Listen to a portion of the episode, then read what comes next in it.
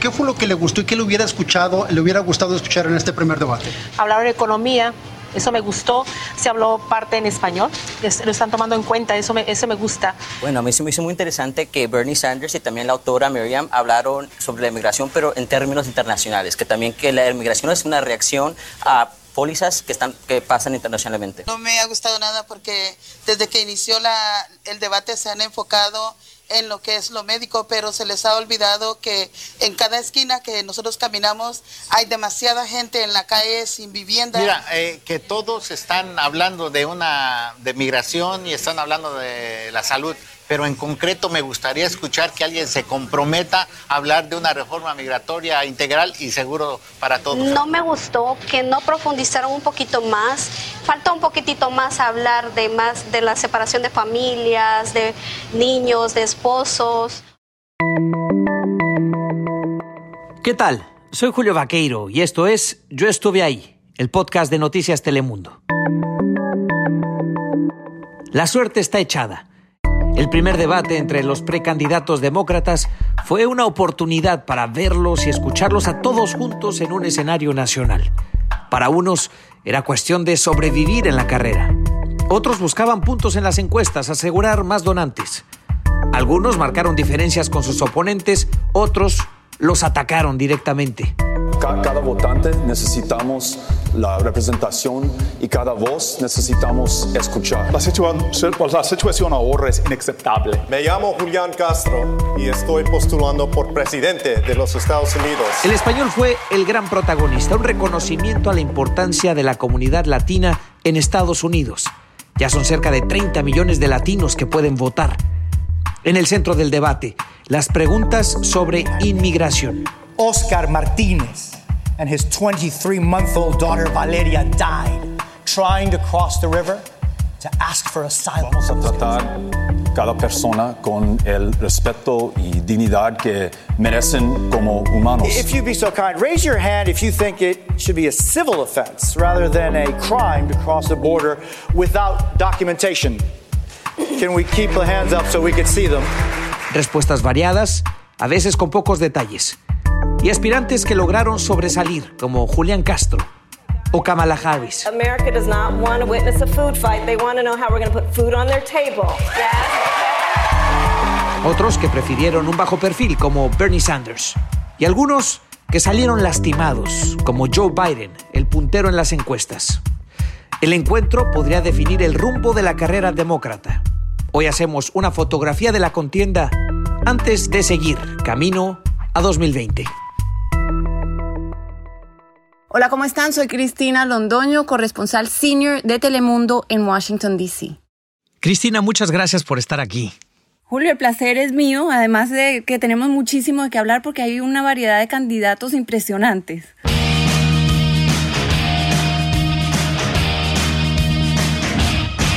Hi, I'm Bernie Sanders. I'm running for president. I am a candidate for president of the United States of America. That's why today I'm announcing my candidacy for president of the United States. I stand before you today to announce my candidacy for president of the United States. I'm Cory Booker, and I'm running for president of the United States of America. A ver, cuéntame, ¿cómo, ¿cómo va esta carrera demócrata de cara al 2020?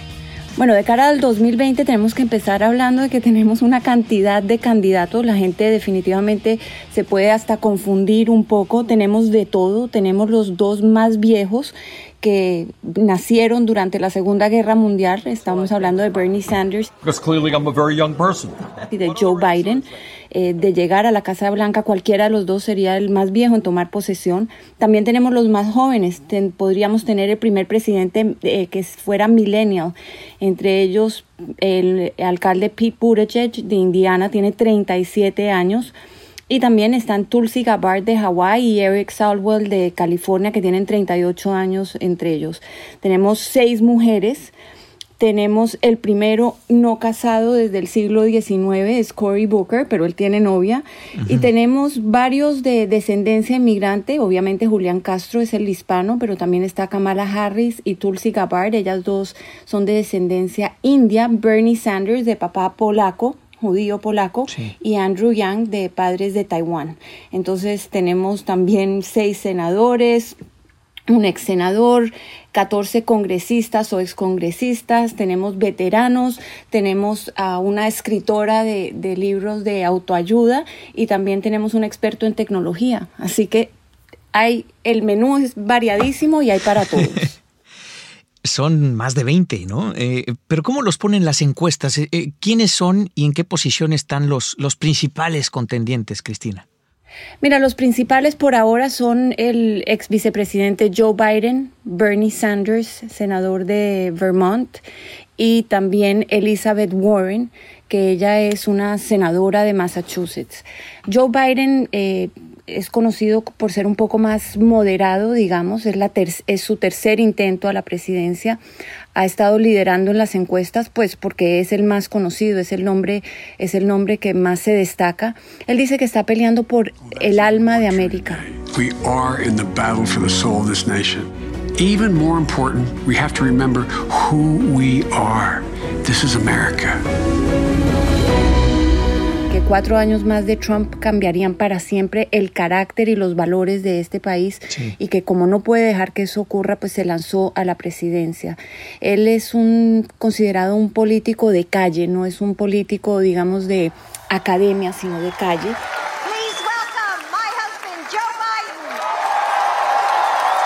Y entonces eh, su bandera pues es eh, acabar con el presidente Trump y sabemos que el presidente Trump se ha sentido de alguna manera amenazado por las encuestas porque ha sido precisamente al que el presidente Trump ha decidido atacar últimamente.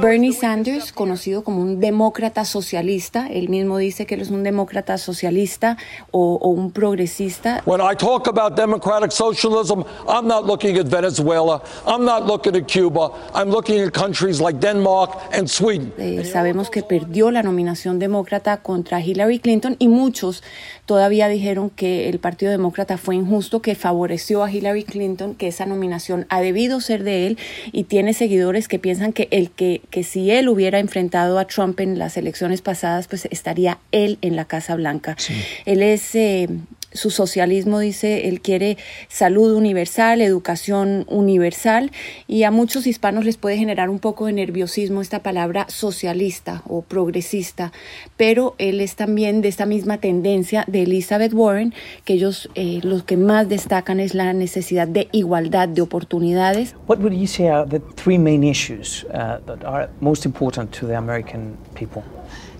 I think all of them have to do with opportunity. I believe in opportunity. Education y eh, hablan de los billonarios como una prácticamente una grosería. Ellos dicen que es inmoral que haya billonarios en los Estados Unidos mientras haya personas que no tienen cómo pagar por educación.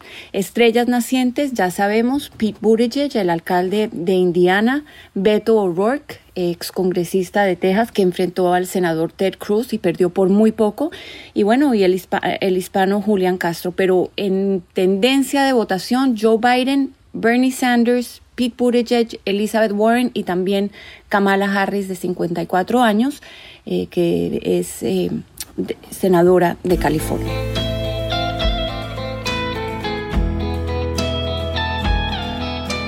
Ah, y el, el, gran dilema en el que está metido el Partido Demócrata con estas personalidades es si se mantiene eh, y regresa a, las cosas a como estaban antes de Donald Trump, que sería la, la postura quizá de Joe Biden, ¿no? unos demócratas eh, quizá más moderados, o se van al otro lado completamente, de una forma más radical, más progresista, con rostros como Bernie Sanders y, Elizabeth Warren principalmente, ¿no? Eh, en medio están todas estas personalidades que también tienen sus, sus, propuestas, eh, cada uno yéndose a, a, cada lado de la balanza, ¿no? Por ejemplo, eh, ¿qué dirías tú que sería lo que más destacan personas como, como Beto O'Rourke o, o, Julián Castro tan enfocados en, en inmigración? Están enfocados en inmigración, propuestas muy distintas. La de Beto O'Rourke quizá la, la, más amable hacia los inmigrantes. Él dice que llegando a la Casa Blanca, él por orden ejecutiva, él daría la orden de, de quitarle la posibilidad de deportación a 11 millones de indocumentados que hay en este país. Eh, habla también, obviamente, de camino a la ciudadanía para los de DACA, para sus padres, para el TPS. Ellos necesitan, merecen ciudadanía para que puedan contribuir más a, a- a este país. y, hab- y tiene una propuesta, por ejemplo, eh, muy eh, individual, muy suya, muy única, de visas eh, de comunidad. En este momento Trump está, el presidente Trump está promoviendo visas basadas en mérito, ¿no? Quiere personas estudiadas, con títulos universitarios y personas que él dice que no representen una carga para este país.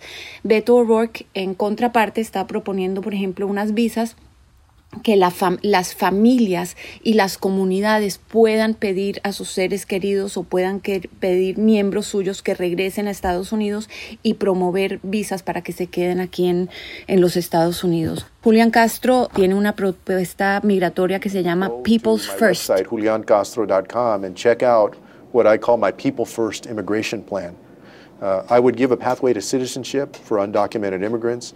I would decriminalize people who come across the border. And Esta le da marcha atrás totalmente a las políticas migratorias de Trump y una de las cosas claves que haría es que dice que entrar sin papeles a los Estados Unidos ya no sería un delito federal. Y también ah, voy a terminar el ah, sección ah, 1325. Ah, necesitamos terminar esa sección. Ah, Que esa es la que criminaliza la entrada a Estados Unidos. Sí. Él cree también en una reforma migratoria y se opone, por ejemplo, a todas esas políticas eh, del pasado, incluso de la administración Obama, por ejemplo, de que la policía y las autoridades locales cooperaran con ICE para deportar a inmigrantes. Él es un poco más eh, moderado, digamos, que Beto O'Rourke, pero los dos eh, siendo de Texas y viviendo y conociendo de cerca las comunidades fronterizas, pues están, eh, eh, están adelantando propuestas mucho más amables para los inmigrantes, aunque eh, destacan algunos críticos, no dicen qué harían exactamente con la crisis de refugiados que tenemos en, En este, este momento, momento. en la frontera. Sí. Pero es interesante, ¿no, Cristina? Porque aunque en este gran abanico que tenemos de candidatos, eh, todos eh, hablan eh, de la necesidad de una reforma migratoria y se oponen a las eh, políticas del presidente Trump a grandes rasgos, solamente estos dos han hecho propuestas concretas, ¿cierto? Bueno, Kamala Harris ha presentado una propuesta migratoria recientemente. Ella extendería, por ejemplo, a los soñadores, ya no serían los nacidos, eh, los que traídos a este país antes de los 15 años, sino los traídos antes de los 17 años. To immediately reinstate protection for DACA recipients. Y su propuesta eh, dice en, en su página, por ejemplo, que llegando estas eh, políticas amables protegería a 6 millones de indocumentados de la deportación. Entonces, son... eh, Y dice que lo haría más por amplio, decreto no también, son- ¿verdad? También lo haría por decreto o por orden ejecutiva. Y son varios los que están hablando de estas órdenes ejecutivas. Entonces, eh, que ya también del otro lado están diciendo que esto no sería algo, algo legal. Pero Kamala Harris viniendo de California, eh, te puedo decir que sería bastante más amable con los indocumentados, aunque en California dejó su propia controversia porque dicen que ella no, no se comprometió de inmediato a promover el- a California como un estado santuario, sino que esperó a que fuera algo más seguro, menos arriesgado y después ya estuvo de acuerdo con, con aceptar que el estado fuera santuario y protegiera a los inmigrantes. I sent notification to all of the sheriffs in California and said, you do not have to honor these detainer requests,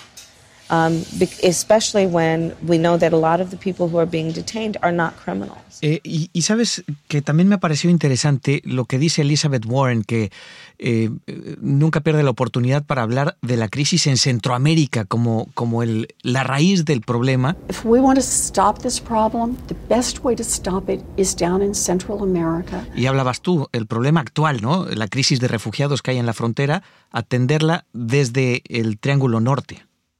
Ella lo quiere ate- atender desde el Triángulo Norte. Ella es una persona eh, de estas que estamos considerando, que hablan eh, ultra progresistas, más de la, de la tendencia como de Bernie Sanders. Y ella, ella es a favor de DACA, está también contra las comunidades seguras y todo esto, y, apoyo a los indocumentados, y, es, y, y tiene mucho que ver con, con, la historia suya de vida, ¿no? Ella es la cuarta hija de una familia de clase media, su, a su papá le dio un paro cardíaco y cuando se recuperó, acabó trabajando en servicios de limpieza. Eh, la familia tuvo problemas económicos hasta tal punto que tuvieron que perder, perdieron un auto y ella tuvo que, tuvo que trabajar desde los 13 años, ¿no? Después se convirtió en una super eh, abogada, profesora de Harvard. My daddy ended up as a janitor, but my big chance in life was a commuter college just a few miles from here mm -hmm. that cost $50 a semester. And that's how I got to be a special needs teacher. That was the door that opened for me. Siempre se ha identificado mucho con eh, la clase trabajadora, con los pobres y, y, obviamente con los, con los refugiados, hablando a favor de los inmigrantes y hablando a favor de los refugiados, diciendo incluso que en este país nadie debería, a nadie debería faltarle un cuidado médico. Hablando del cuidado médico, el otro gran tema, ¿no? Entre los demócratas y, y la división de opiniones entre continuar con el plan existente pero mejorarlo, el Affordable Care Act, o, o reemplazarlo por algo completamente nuevo, que sería la propuesta eh, otra vez más, más progresista de Bernie Sanders, ¿no? We say that healthcare is a human right. We're going to have Medicare for all. Bernie Sanders, Elizabeth Warren, eh, es, es básicamente esta propuesta de que todos deberíamos tener acceso a los cuidados de salud, ¿no? Ellos hablan no solamente de salud para todos, pero también hablan de educación para todos. Bernie Sanders y Elizabeth Warren. You should be able to go to a public university or college tuition free. We're going to forgive student debt. El problema con lo que están diciendo ellos dos es que eh, esto tiene que salir de alguna parte. Sí. Entonces los, sus críticos dicen que simplemente la matemática no da entonces, ¿cómo pagarían por esto? Ellos sobre todo hablan mucho de los impuestos sobre los ricos, los millonarios o los billonarios. So I've proposed an ultra millionaire wealth tax. This is a two cent tax on every dollar of the great fortunes above 50 million dollars. Y esa va a ser uno de los temas de campaña del presidente Trump contra ellos. Ya sabemos que uno de sus gritos de campaña contra los demócratas ha sido no al socialismo.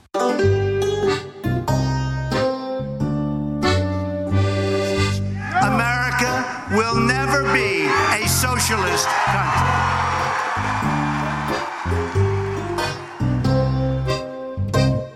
Presidente Trump está diciendo que estas propuestas son totalmente socialistas y los demócratas, por el otro lado, están diciendo que no, no tiene nada malo ser progresista. Este, esta va a ser la parte delicada de esta campaña. El socialismo, el progresismo y si, y si Estados Unidos está listo para eso y tenemos a personalidades, personajes como Alexandra Ocasio Cortés, eh, que tiene una, una, cantidad de seguidores, sobre todo entre las nuevas generaciones, que le están diciendo a los demócratas, no tengan miedo, necesitamos una revolución política, necesitamos un cambio. Moderate is not a stance, it's just an attitude toward life of like,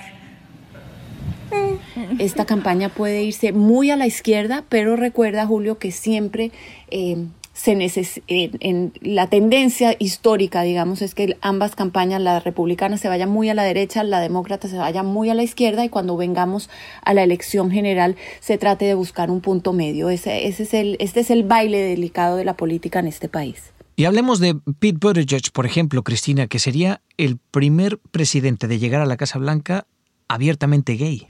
Primero abiertamente gay, pero sabes que también es un poco más conservador. Él es un fenómeno impresionante, tiene un magnetismo increíble.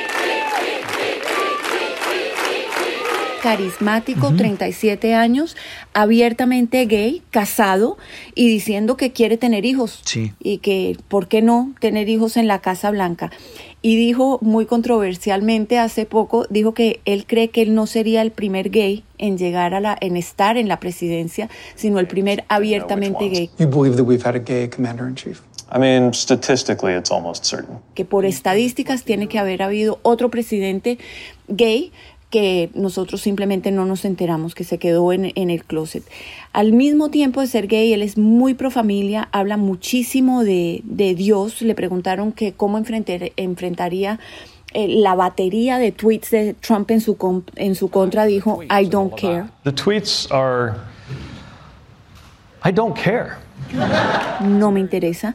Acusa al presidente Trump de haber sido él el que creó la crisis en la frontera. Entonces, un hombre basta, eh, veterano de guerra, estuvo siete meses en, Afganistán eh, con, una, con un gran magnetismo y, ha subido como la espuma en, en las encuestas y en popularidad.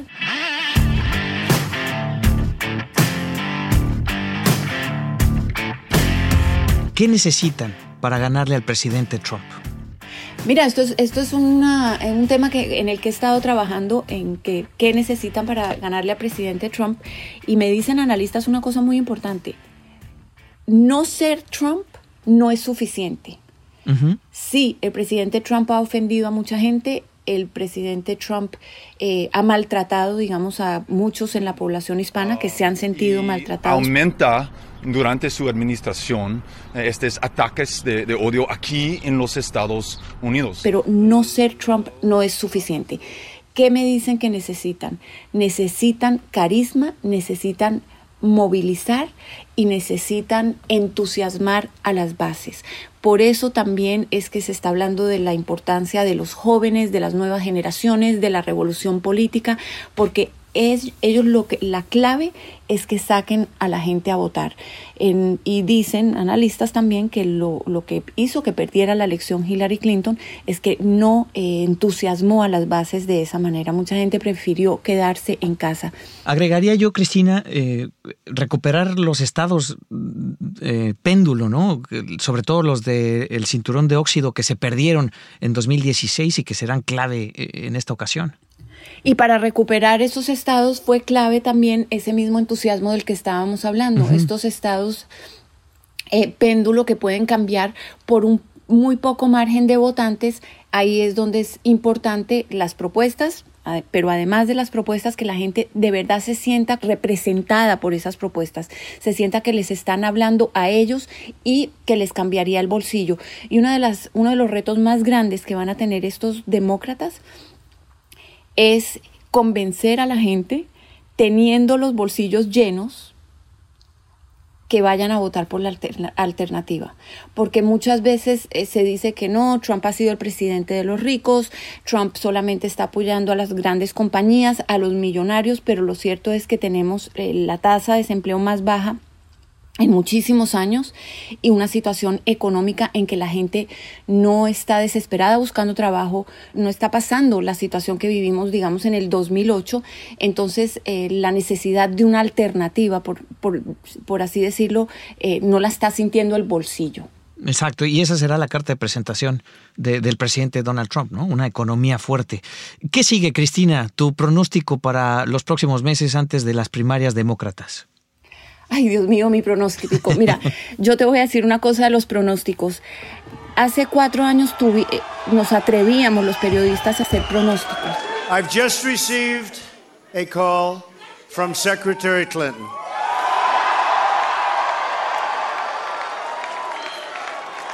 She congratulated us. It's about us. On our victory. Sí, sí, sí, sí. Eh, y no salieron bien. Y mira cómo nos fue. Yo me acuerdo hace cuatro años cuando el presidente Trump bajó las escalinatas de Trump Tower y se lanzó eh, a la presidencia de los Estados Unidos, que hubo gente que se rió y, que decían que era el candidato menos probable. Me acuerdo también de cubrir los debates republicanos en que decían los expertos, no, este es el último de Trump, no, este es el último, no, hasta aquí llegó, hasta aquí llegó, hasta la noche de la elección, el hasta aquí llegó nunca fue y lo tenemos en la Casa Blanca. Entonces, no me atrevo, son muchas las variantes, tenemos la economía, tenemos los problemas con los tratados comerciales y, tenemos una variedad tan grande de candidatos demócratas que de verdad esto, esto yo no sé, yo no sé quién se atreve a hacer pronósticos, pero yo no voy a hacer, Julio. Definitivamente, lo que sí te digo, lo que sí te pronostico es que va a estar interesante y apasionante. Seguramente. Nos vamos a limitar entonces a observar lo que ocurra, Cristina. Muchas gracias, gracias por estar ahí. No, Julio, gracias a ti y aquí estaremos pendientes, vamos a ver qué pasa. De verdad, apasionante, interesante y yo creo que nosotros lo vamos a cubrir como nadie porque tenemos el, el, interés de la comunidad hispana con nosotros y eso es precisamente el tema y el ángulo que le estamos, vamos a estar dando a toda nuestra cobertura política. Seguro que hablamos pronto. Gracias, Cristina. Gracias a ti. En total serán 12 debates entre los aspirantes demócratas. Este apenas fue el primero. Todavía falta mucho y todo puede pasar de aquí a las elecciones primarias, pero los candidatos ya dieron el primer paso. Y lo que dicen ahora o dejan de decir puede perseguirlos hasta el final. Si te gustó este episodio, te invitamos a que te suscribas y lo compartas. Puedes hacerlo a través de Spotify, iTunes y TuneIn. Y si quieres seguir informado, suscríbete a la newsletter de Noticias Telemundo. Envía un mensaje de texto con la palabra noticias al 44144. Recibirás toda la información en tu correo electrónico. Gracias por estar ahí. Hasta la próxima.